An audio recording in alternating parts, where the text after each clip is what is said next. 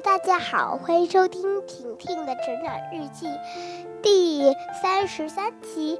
今天我要给大家讲个故事，叫做《美美去爬长城》。今天是美美的生日，大清早，美美收到了她的弟弟吉尔的信，她。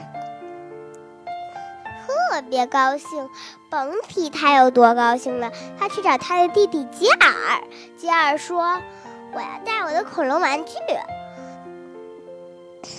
他的姐姐说：“美美又说我要带我的化妆品。”他们就高高兴兴的去爬长城了。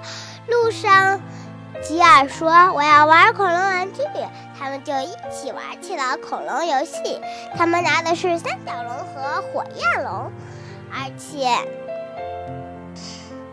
他们又说：“我小吉尔说我要玩喷喷笔。”